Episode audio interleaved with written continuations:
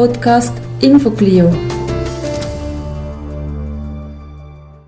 Bonjour. Pour ce quatrième podcast infoclio.ch, nous allons nous intéresser à l'histoire de l'informatique.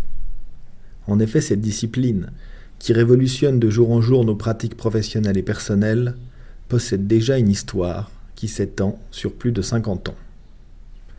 Pour en parler, nous vous proposons un entretien avec Yves Bolognini, informaticien, collectionneur et fondateur du premier musée consacré à l'histoire de l'informatique en Suisse, le musée Bolo. L'entretien a été réalisé en 2010 dans les locaux du musée Bolo sur le campus de l'école polytechnique fédérale de Lausanne. Il dure une dizaine de minutes. Nous vous souhaitons une très bonne écoute.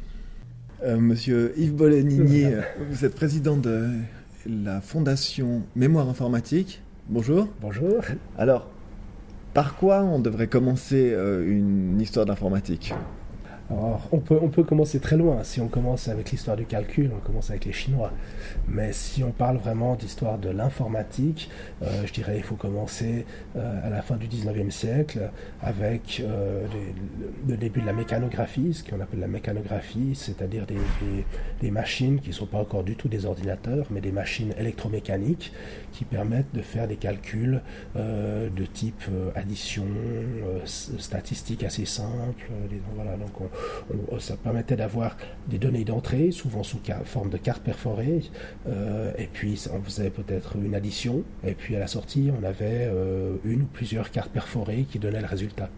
Ça, c'est la mécanographie, c'est l'air de la mécanographie.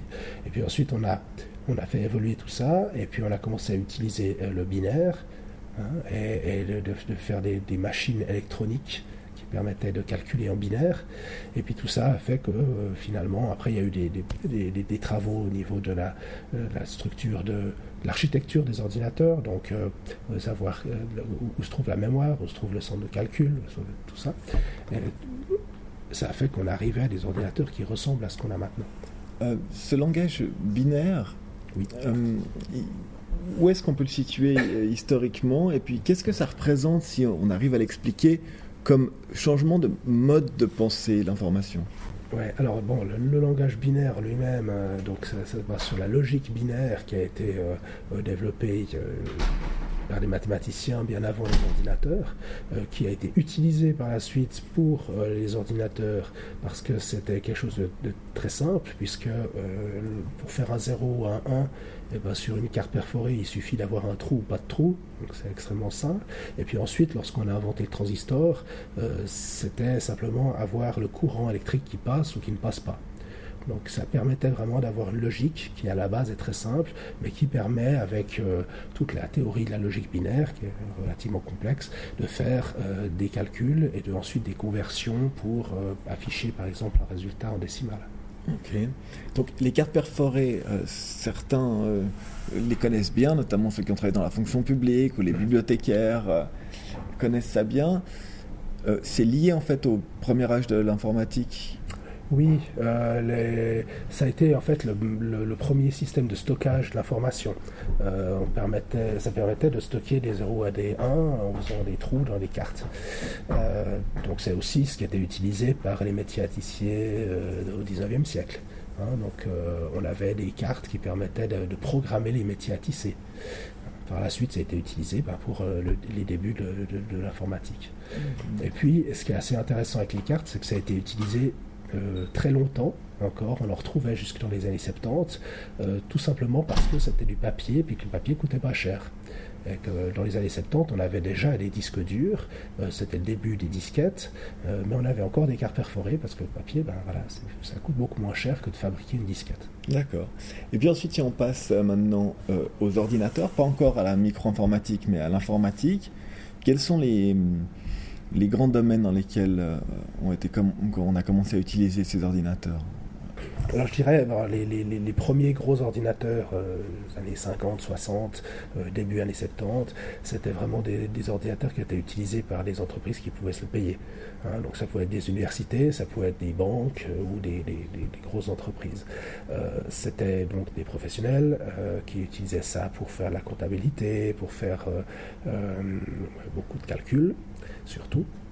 Et puis par la suite, euh, il y a eu un moment où important, c'est l'arrivée des microprocesseurs au début des années 70. Le premier microprocesseur, l'Intel 4004, puis les suivants surtout, le 4004 ne pouvait pas faire grand-chose.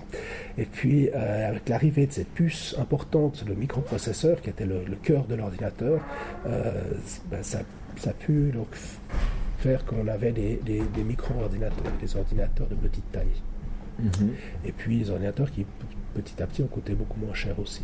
Et donc je dirais les années 70, ça a commencé avec des personnes qui s'intéressaient à l'électronique qui est, passionné d'électronique, et qui se sont dit, mais avec cette, euh, petite puce, cet ordinateur dans une puce, comme il disait à l'époque, eh bien, on, pourra, on va pouvoir faire un vrai ordinateur utile, quelque chose d'utile. Et surtout, ils ne trouvaient pas normal que ce soit l'avantage des grosses entreprises très riches euh, d'avoir un, ordinateur. Et donc, ils se disaient, ben, voilà, on va faire en sorte que n'importe qui puisse utiliser euh, un ordinateur. Donc, il y a eu les, les, premiers, ils ont fait voilà, une carte électronique toute simple, en mettant le, microprocesseur, en ajoutant un clavier, tout ça extrêmement simple naturellement, quelques kilobytes de mémoire. Et puis ça a fait euh, les premiers petits, euh, petits ordinateurs. Et par la suite, il y a eu euh, l'arrivée des, différentes marques. au début, Altair, Rimsai, début, au milieu des années 70, l'arrivée d'Apple en 76, qui a fait l'Apple 1 d'abord, puis l'Apple 2 en 77. Et donc là, le début avec l'Apple II et puis les, les autres euh, de la même époque, le Commodore PET, TRS-80, ça, ce sont les vrais, les vrais premiers micro-ordinateurs complets dans une boîte mhm. euh, qui permettaient de faire tout de suite. Euh, Mais on a vu là qu'ensuite, dès les années 80, ça, ça, va très très vite. Et dans ce premier âge de la micro-informatique, quelles sont un peu les, les, grandes, les différentes fonctions qu'on attribue aux différents types de micro-ordinateurs. Voilà, alors à la fin des années 70, euh, donc avec l'Apple II, comme PET et comme ça, c'est principalement l'utilisation professionnelle. Donc on a l'utilisation euh, de comptabilité, euh, les premiers traitements de texte, même si c'était extrêmement simple, mais on pouvait déjà faire remplacer notre vieille machine à écrire par un traitement de texte déjà à cette époque-là. L'invention du tableur, le premier tableur c'était Visical, qui est à la fin des années 70. Donc ça c'est vraiment l'utilisation professionnelle. Il faut savoir aussi que micro-ordinateurs étaient quand même relativement chers encore. Euh, acheter un écran d'ordinateur, c'était euh, quasiment le même prix que l'ordinateur lui-même, des fois. Donc vraiment, tout ça coûtait très cher. Euh, c'est seulement au début des années 80 que là, on a commencé à avoir des ordinateurs un peu moins chers, qui se branchaient souvent sur la télévision, permettaient de faire un petit peu de basique, un peu de programmation. Et surtout, bah, il y a eu les premiers jeux sur ordinateur, avec en particulier Commodore, qui a eu euh, le Commodore VIC 20, puis le Commodore 64, qui a eu tellement de succès. Mhm. Qu'est-ce que devrait comprendre ou avoir à l'esprit euh, quelqu'un qui travaille aujourd'hui quotidiennement avec un ordinateur, tout en en ignorant complètement euh, le fonctionnement c'est vrai qu'actuellement, lorsqu'on utilise un ordinateur, euh, c'est devenu un outil. Hein. C'est comme, euh, comme un téléphone. On ne va pas chercher à savoir forcément euh, comment on est arrivé à pouvoir se téléphoner. Simplement, nous, on prend le téléphone et puis on appelle quelqu'un. donc c'est pareil avec l'ordinateur. Donc on utilise l'ordinateur. Mais c'est vrai que ben, pour moi, ça me paraît très important quand même d'avoir quelques notions de comment on en est arrivé là. Pourquoi est-ce qu'actuellement on a des PC, des Mac, mais qu'il n'y a plus d'autres euh, d'autres marques, par exemple, euh, euh, d'autres systèmes, disons plutôt. C'est pour moi très important. Il y a toute une histoire là derrière, une histoire des sociétés, une histoire de, la société. Pour moi, c'est extrêmement important. ça fait partie du patrimoine, hein, de, donc de conserver d'abord les machines, le logiciel, mais aussi toutes les histoires qui vont autour. On est avec vous euh, dans l'enceinte du euh, musée Bolo, qui est un peu un musée de l'histoire de l'informatique en Suisse. On vient de faire une visite euh, ensemble. Est-ce que, en deux mots, vous pouvez me raconter l'histoire de la fondation et l'histoire du musée? Oui. Alors, en fait, à la base, j'ai commencé une collection d'anciens ordinateurs en, 1995 déjà. Et je suis un passionné d'histoire de l'informatique et puis informaticien aussi. Et puis donc en 2001, j'ai eu plusieurs amis qui m'ont rejoint. On a créé une association, une association pour euh, ben, s'occuper de ces machines, les restaurer, organiser des événements comme ça. Donc cette association, qui est l'association ABCM, existe toujours aujourd'hui, très active. C'est cette association qui fait des visites guidées, qui organise des événements autour du musée Bolo. Et puis donc en 2002, il y a eu le musée Bolo. Donc c'était l'initiative d'un professeur ici à l'EPFL qui a trouvé très, très intéressant ce qu'on faisait et qui, euh, nous a proposé de, présenter des machines dans cet espace ici euh, à l'EPFL. La, Fondation Mémoire Informatique, qui est une fondation qui a été créée donc en 2007 voilà, donc elle a été fondée en 2007 avec euh, différents pionniers de euh, l'informatique en Suisse et des passionnés. Et, euh, voilà, depuis 2007, on est en train de préparer des projets, on a fait déjà différentes petites choses. Et maintenant, pour la, pour la fin de l'année 2010, on espère pouvoir refaire complètement le musée Bolo de manière plus interactive, plus moderne. Monsieur Bolonini, merci. C'est bien.